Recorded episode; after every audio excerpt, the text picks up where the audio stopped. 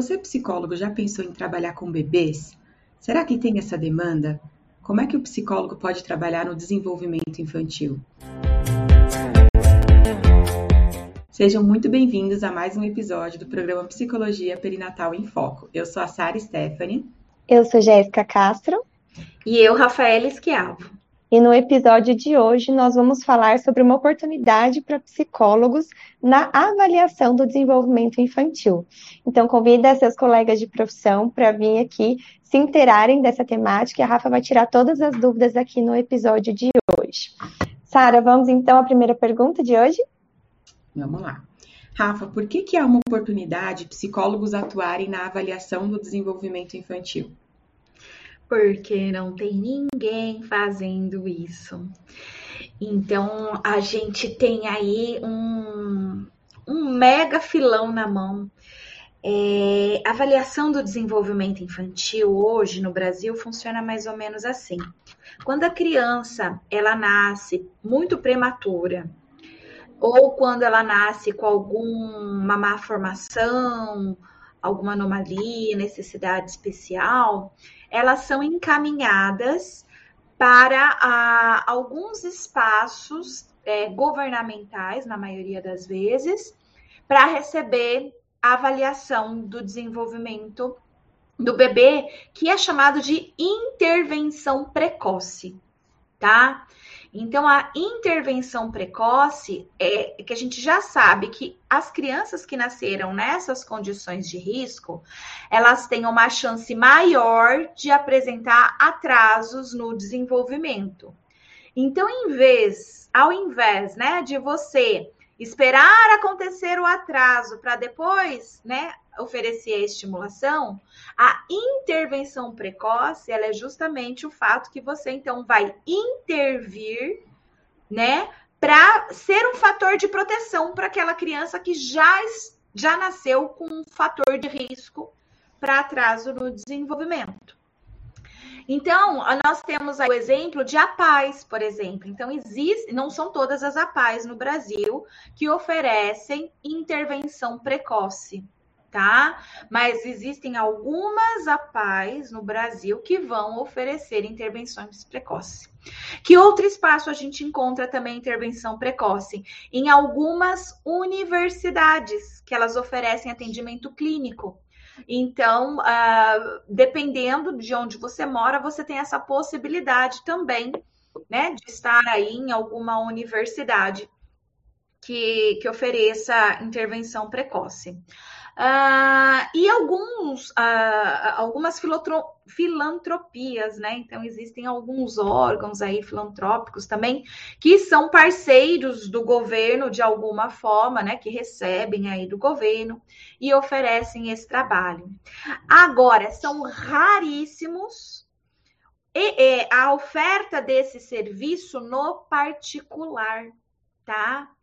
Então, é a gente não encontra psicólogos, por exemplo, que podem sim fazer um serviço de estimulação precoce, de intervenção precoce, ter associação com outros profissionais, como fonoaudiólogos, pediatras, nutricionistas, fisioterapeutas, terapeutas ocupacionais, percebe?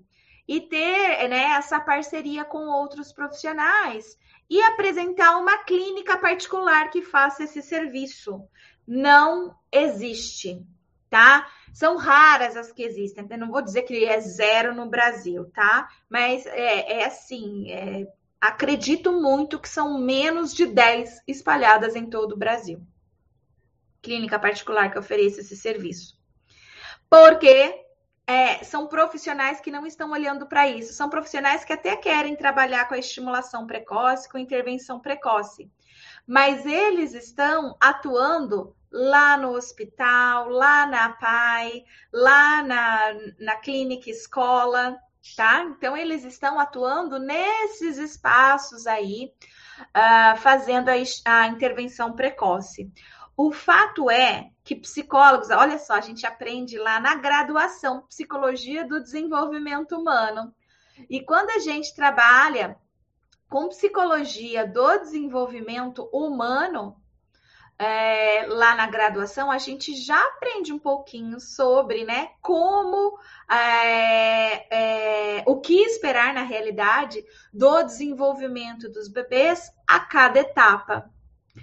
E então, psicólogos podem oferecer esse serviço, devem oferecer esse serviço quando tem conhecimento sobre é, esse serviço, né? Claro que nenhum psicólogo vai sair por aí ofertando intervenção precoce se não sabe fazer avaliação do desenvolvimento do bebê, se não aprendeu isso, se não tem curso sobre isso, experiência nessa área. Então, não adianta.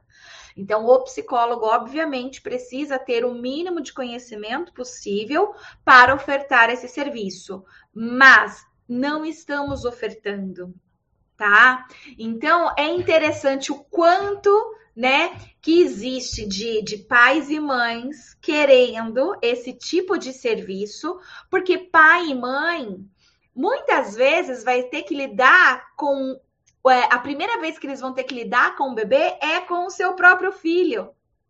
Muitas vezes pai e mãe nunca teve que lidar com um bebezinho na vida.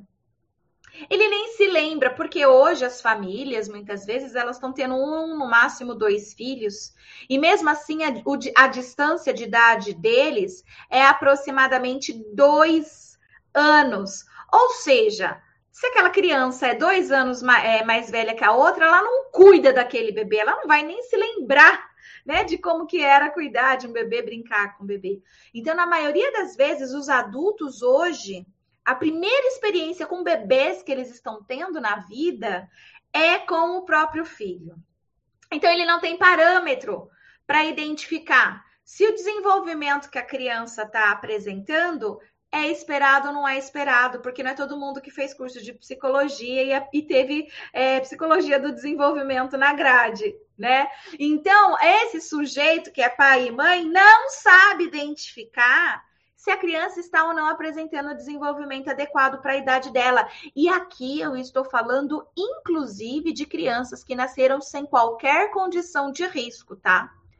Porque nós temos vários bebês, vários bebês que nasceram sem qualquer condição de risco e que ainda assim apresentam atraso para o desenvolvimento. Só para vocês terem uma ideia, aos seis meses de idade, 40% dos bebês estão apresentando algum comportamento que já deveriam estar realizando e não estão.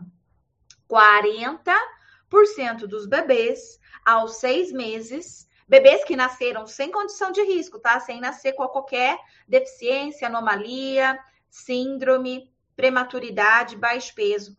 40% dos bebês que nasceram em condições normais do desenvolvimento estão apresentando pelo menos um comportamento que deveriam estar realizando aos seis meses e não estão, por falta de estimulação. Quer dizer, os pais não estão recebendo essa orientação eles não sabem como comparar os bebês, né? Porque eles não têm outras crianças para comparar, não foram pais de muitas crianças como era antigamente, não tiveram que cuidar de outras crianças e com isso eles não sabem. Então, a questão é: precisamos de psicólogos para oferecer intervenção precoce, tanto para aquelas crianças que nasceram baixo peso, prematuro, com alguma síndrome, quanto precisamos também de psicólogos com interesse nessa área para oferecer estimulação ou ensinar os pais como estimular o que é certo, o que é errado, o que é esperado e o que não é. Para esses pais de bebês que nasceram sem fator de risco nenhum. E vocês acham que um serviço como esse, sendo ofertado para pais, os pais não vão adquirir esse tipo de serviço prestado pelo psicólogo?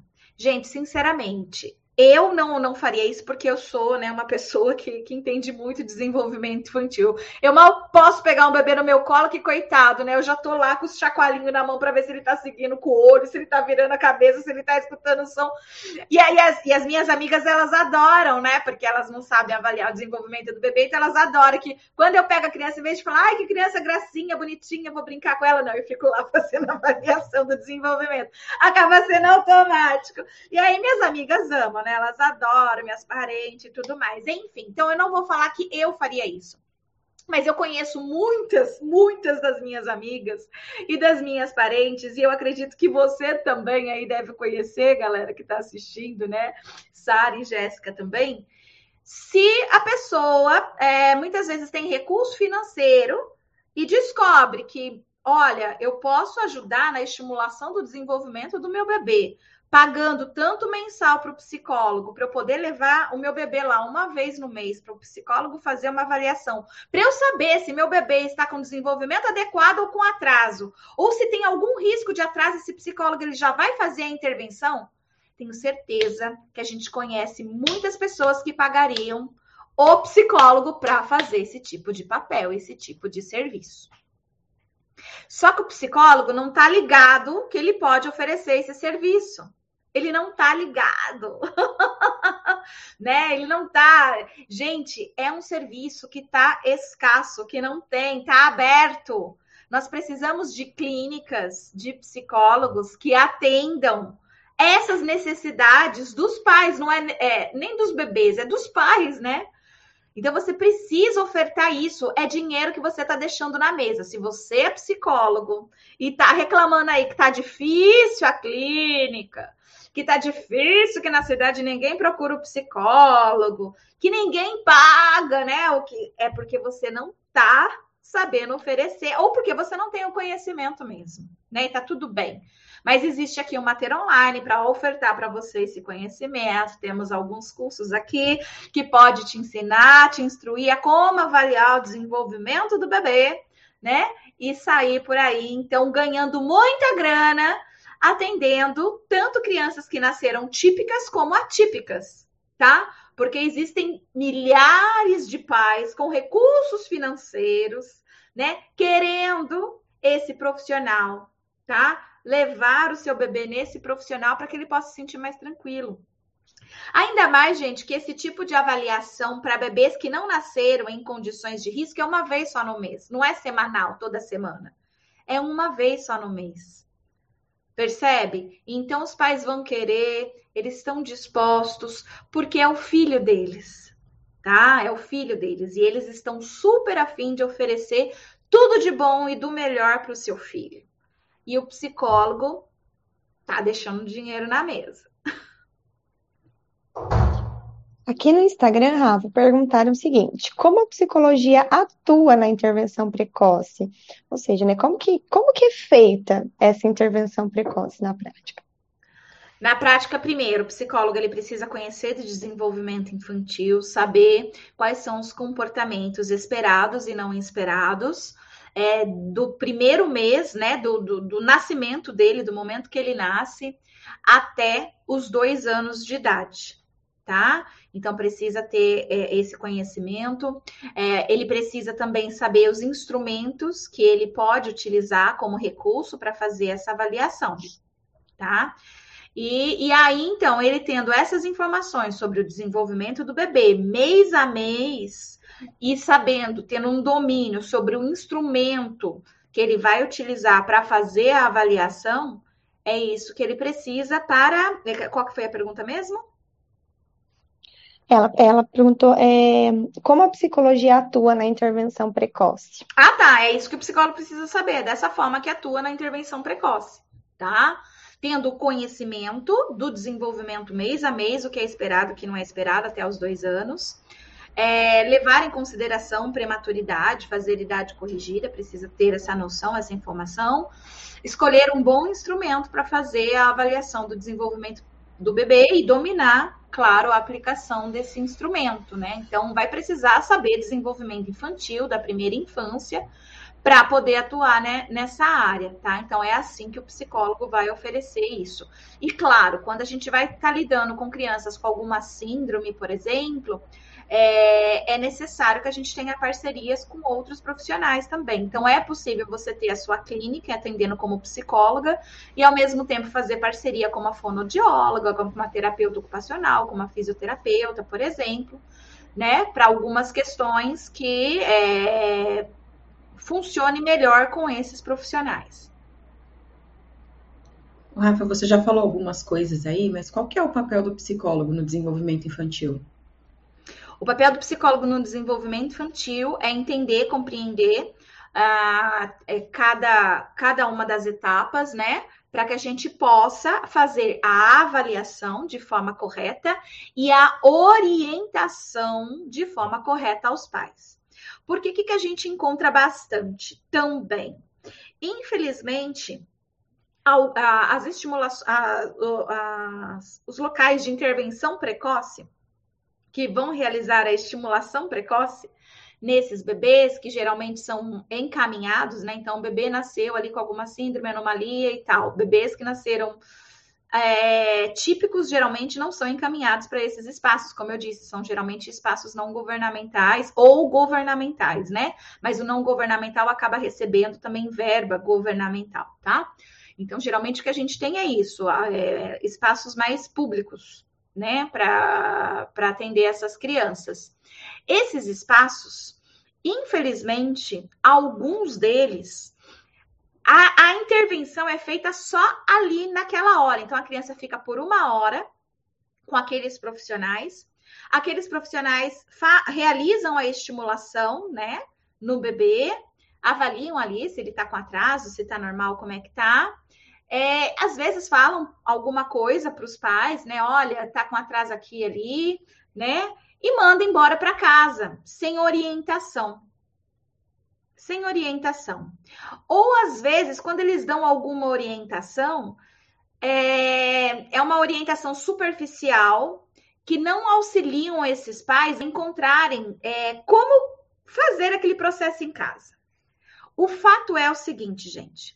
Quando a gente trabalha com intervenção precoce, nós precisamos fazer a avaliação, identificar se tem atraso ou não, estimular, mas em hipótese nenhuma a gente manda essa criança de volta para casa sem instruir esses pais sobre o que eles podem fazer naquele período que aquela criança não vai estar frequentando a, a, a intervenção não é. Olha só, né? Vou, vou pegar aqui dois lápis, tá? Uma criança, por exemplo, com três meses, é para ela tá segurando, tá? Um objeto. Ela segura o objeto. Quando ela tem aproximadamente quatro meses para cinco, é importante que essa criança transfira o objeto de mão, tá? Com cinco meses, quando eu entrego para a criança um objeto nessa mão, né, com quatro meses ou três meses, ela larga o objeto para pegar. Mas com cinco meses, essa criança, na hora que eu ofereço, por exemplo, ela tem que transferir de mão o objeto e pega aquele com a outra mão. Ela fica com os dois na mão, por exemplo. Tá? Não adianta eu estimular a criança a fazer isso lá no meu consultório e falar: tchau, mãe, até o mês que vem. Eu tenho que dizer para essa mãe: mãe, né? Vou chamar ela pelo nome, não vai chamar ela de mãe, pelo amor de Deus. Fulana de tal, né? Olha só, a, o seu bebê era para estar tá fazendo isso já, mas ele ainda não tá. Então vamos lá, vamos treinar ele em casa. O que que você tem na sua casa que semelhante a isso aqui que eu utilizei para você fazer na sua casa também? Olha só, fulana de tal, você não vai entregar o objeto então para o bebê na mãozinha dele que está livre olha para a mãozinha dele que está ocupada e ofereça o objeto na mão que está ocupada para ele transferir e pegar. Vamos fazer isso esse mês, porque aí o mês que vem, né? Quando ele voltar aqui e eu fizer esse exercício novamente, ele simplesmente já vai fazer esse movimento, tá? E aí ele já não tá mais com esse atraso. Ok? Ok. Então, olha só, o que, que acontece na maioria dos espaços? Eu faço isso com o bebê, aí no mês que vem a criança vem de novo, A mãe não estimulou em casa, não recebeu orientação, o bebê continua não fazendo e eu continuo dizendo: ah, essa criança está muito atrasada, né? Olha, vamos fazer estimulação aqui de novo, pra... sabe? Não é assim. Nós precisamos muito informar esses pais o que fazer em casa durante o, mês que essa criança não vai estar recebendo a intervenção ali naquele espaço. Tá? Então, é importante que, que, o, que, que os psicólogos saibam disso, né? Para poder, de fato, fazer um bom serviço aí com o seu cliente. De fato, essa criança é, ser estimulada. Então, você faz na sua clínica, oriente os pais como fazer, descobre se os pais têm algum material em casa que possa ser semelhante para poder utilizar, né? E aí aumentam as chances de na próxima avaliação a criança já está é, realizando aquele comportamento. Rafa, a Gabriela perguntou é, a respeito, né, acredito, da, da pergunta anterior até, né, que estava falando sobre é, a importância de, do, do, psicólogo saber os instrumentos corretos para estar tá fazendo essa avaliação, né? E aí ela perguntou se tem algum teste, como o VISC, como o VISC, por exemplo, né, para bebê. E aí você poderia falar, então, sobre quais instrumentos o psicólogo ele pode usar para estar tá fazendo essa avaliação do desenvolvimento infantil? Legal. É, no caso, o VISC, ele é para teste de cognição, inteligência, tá? Então, ele só vai avaliar isso. E, e, eu prefiro Piaget, eu sou mais piagetiana, porque o Piaget ele não está interessado em saber o quanto né, a criança é inteligente, quanto é o QI da criança, mas como ela está desenvolvendo a sua inteligência, em que nível né, da inteligência ela, ela está naquele momento e o que podemos fazer para ajudar a melhorar, tá? No caso, aqui nós estamos falando do desenvolvimento do bebê, então não seria o VISC o mais adequado para fazer a avaliação motora, porque a gente vai precisar fazer avaliação motora, avaliação de linguagem expressiva, de linguagem receptiva, de socialização, de autocuidados, tá? É, de motricidade fina e grossa. Então, assim, é, é uma avaliação para além da cognição. O, o, o, ser humano ele não é só inteligência, né? Não é só cognição. Então nós temos outras áreas do desenvolvimento também. Então no caso nós temos vários instrumentos que podemos utilizar para avaliar o desenvolvimento da criança, tá? Nós temos desde a ficha de avaliação do desenvolvimento da criança do Ministério da Saúde, que é algo gratuito que a gente consegue digitando lá no Google, né? Ficha de avaliação do desenvolvimento infantil do Ministério da Saúde. Então aparece para você ali aquela ficha. Ela tá também na carteirinha de vacinação, de, ou na carteirinha de nascimento da criança, né? Quando a mãe tem que voltar lá no no pediatra, o pediatra vai acompanhando. Então, nós temos desde essa mais simples, nós temos uma mais complexa, por exemplo, que é o Denver 2, que também é, ela, ela é, um, é, ela é quase semelhante a essa ficha do desenvolvimento infantil do Ministério da Saúde. Inclusive, né, foi um é, baseado no, no, Denver, né? O Denver 2 é, é da cidade de Denver, ele é utilizado no, no mundo inteiro né? Então o Brasil também utiliza. É, ela, é, ela, é, simples, ela vai investigar só, por exemplo, é, desenvolvimento pessoal social, linguagem, desenvolvimento motor fino e desenvolvimento motor grosso, tá? Se eu não me engano, são só essas quatro áreas que o Denver 2 vai avaliar. Aí depois nós temos uns que são um pouco mais abrangentes, mais detalhados, né? Que precisamos conhecer e tal para poder utilizar, como por exemplo o Portage, tá? O Portage ele é um instrumento que a gente vai avaliar é, desenvolvimento é, cognitivo, autocuidados, motricidade, linguagem e mais um que eu também esqueci. São cinco áreas o do, o do Portage, por exemplo, tá? É, eu falei socialização? Nem lembro se eu falei socialização. Enfim, se, se eu não falei, é socialização aí o do Portage. São cinco áreas incríveis e ele mostra o que, é esperado, o que, que não é esperado, o que, que aconselha para os pais, né? O que orienta para os pais. Então, dominar o Portage seria muito legal também. E nós temos também a Bailey, né? A Bailey é, é padrão ouro, né? É padrão ouro no Brasil, ela foi validada e padronizada, se eu não me engano, em 2017, faz pouco tempo, é recente, tá? Ela foi traduzida para o Brasil e ela é padrão ouro. A Bailey também ela vai avaliar linguagem expressiva, linguagem receptiva, motricidade grossa, motricidade fina, é, cognição, tá? E, se eu não me engano, autocuidados, tá? Então, ela também é extremamente eficiente. E claro que vão existir outros aí também, mas é, se eu for recomendar, eu recomendo desde o mais simples ao mais complexo, né? esses aqui que eu acabei de falar. Mas você precisa dominar esses instrumentos também, né? Conhecer, comprar, ler, entender. E, e, a maioria desses instrumentos, ou melhor dizendo, todos esses instrumentos, eles vão até seis anos de idade, tá?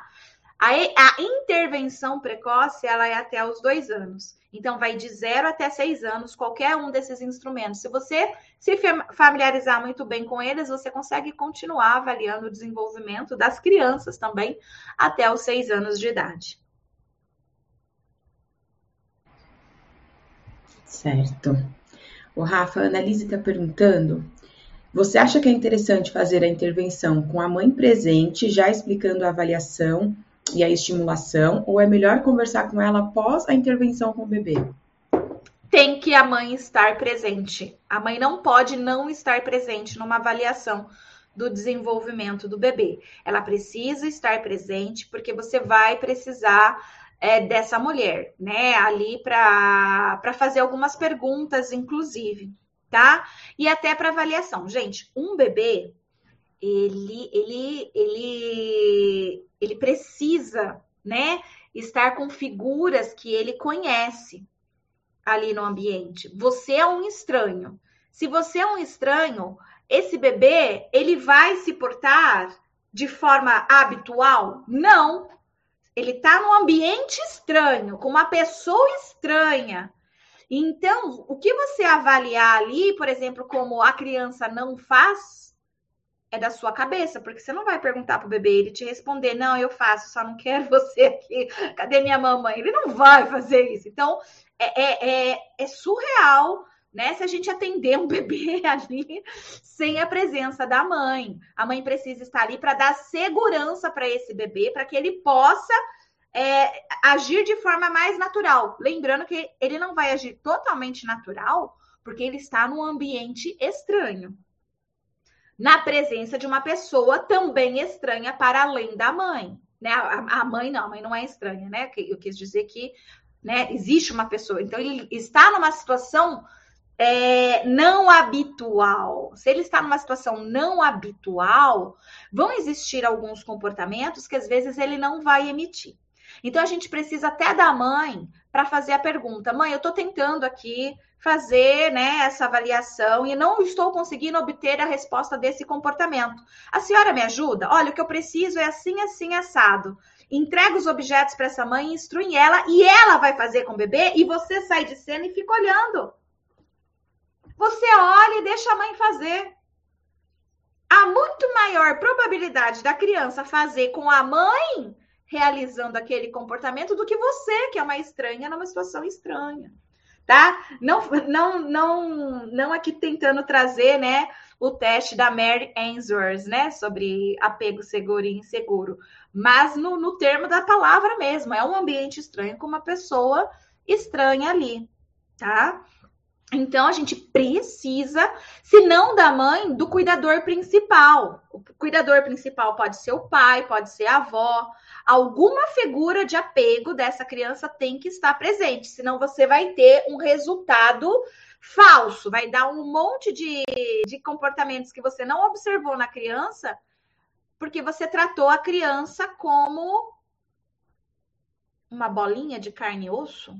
E ela é gente, ela é pessoa ela tem emoções, né? Ela tem medos, ansiedades. Você precisa tra tratar o bebê como um bebê, como uma pessoa. Então é importante a presença dos pais. Rafa, ao longo aqui da live, em algum momento você citou que o Mater Online oferece cursos né, é, sobre desenvolvimento infantil.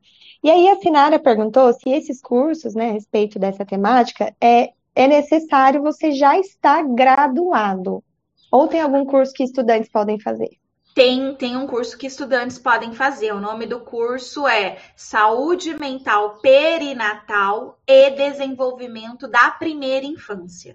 Esse é um curso focado em a gente trabalhar tanto com a saúde mental perinatal, gestação, parto, pós-parto, quanto capacitar também é, o profissional para é, atender desenvolvimento infantil, avaliar desenvolvimento infantil, tá? E, e, alunos de graduação podem fazer esse curso, Saúde Mental Perinatal e Desenvolvimento da Primeira Infância. Rafa, tem uma pergunta aqui no YouTube. É, a Luzimeri está perguntando, para chegar até essa avaliação, como proceder?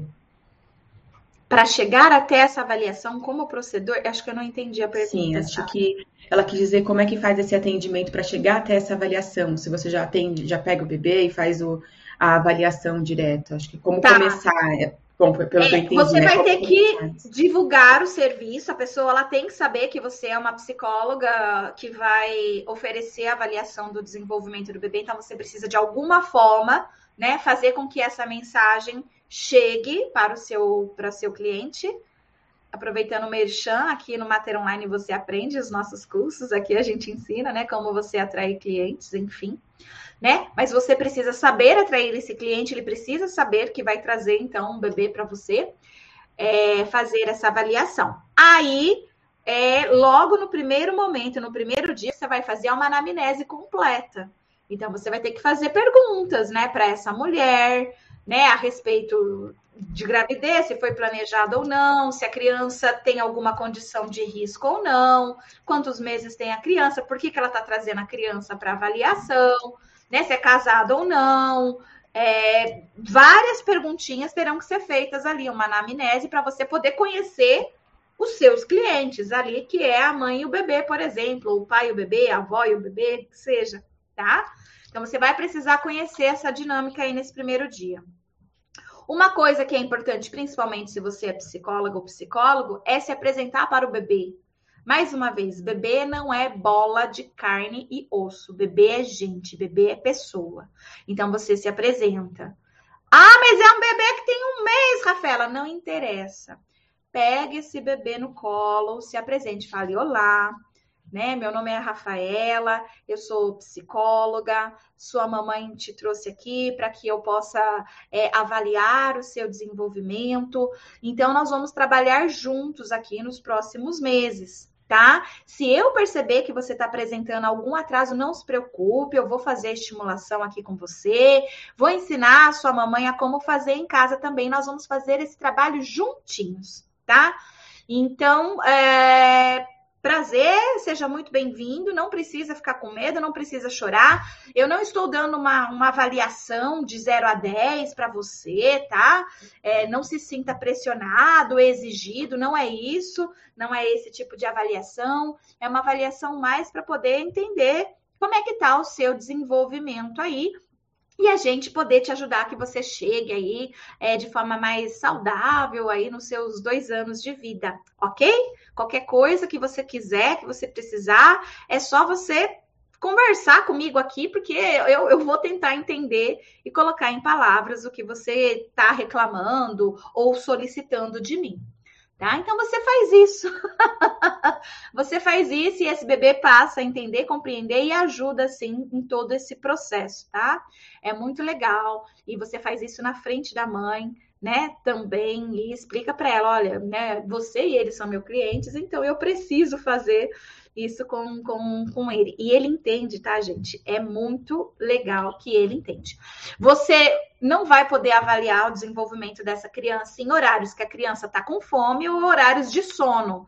Né? Então tem gente que a, a criança dorme das 10 ao meio-dia. Aí a pessoa fala assim: "Ah, mas eu só tenho horário às 10 para avaliar". Cara, o erro é seu, tá? Então encaminha para outra pessoa se você só tem esse horário, porque das 10 ao meio-dia é horário de sono do bebê. O bebê ele não vai estar tá ali, né? Nas suas plenas condições para você avaliar o desenvolvimento, ou é o horário da mamada do bebê. Ele vai estar tá com fome, ele também não vai estar tá em plenas condições, entende? Então a gente tem que ficar também de olho e ligado nessas situações, tem que ser no horário que o bebê também tem disponível, não é só o horário que a mãe tem disponível, ou que você tem disponível na sua agenda. Ok. Bom, a gente vai hoje encerrando o programa por aqui. Temos várias perguntas que não deu tempo da gente responder, então quem mandou pergunta e não conseguimos responder aqui ao vivo, vou pedir para a Rafa abrir uma caixinha lá no Instagram, tá? E aí vocês mandam a pergunta lá que assim que possível ela vai responder vocês, tá bom? Tirar todas as dúvidas de vocês. Queria agradecer a participação de vocês aqui. Adoro quando vocês interagem bastante, tem bastante perguntas, acho que é super dinâmico, é bem, a troca é bem enriquecedora. E aproveito para convidar vocês, para quem ainda não está no nosso canal do Telegram, Profissionais em Ação, entra para o nosso, nosso canal, que lá tem conteúdos diários, além também de conteúdos que nós temos no Spotify. Também temos lá um canal com inúmeros podcasts que também tem bastante conteúdo interessante, inclusive sobre desenvolvimento infantil, tá certo? E a Sara vai dar um outro recadinho para vocês. Então, eu quero aproveitar e convidar vocês também para participar do workshop de psicologia perinatal, que vai acontecer do dia 18 ao dia 21 de outubro. Tá? Então, qualquer rede social do Mater Online você consegue fazer a inscrição. Vai ser muito enriquecedor. Tá? Lá, inclusive, a Rafa vai tirar várias dúvidas que todo mundo estava perguntando aqui, referente ao curso, do curso de pós-graduação, como é que faz, se tem essa, essa matéria lá também, né? Se também é falada sobre isso. Então, se inscreva lá e participe com a gente. Tá? Então, muito obrigada a todos vocês que ficaram com a gente. Dia 19 a gente está de volta. Tchau, tchau.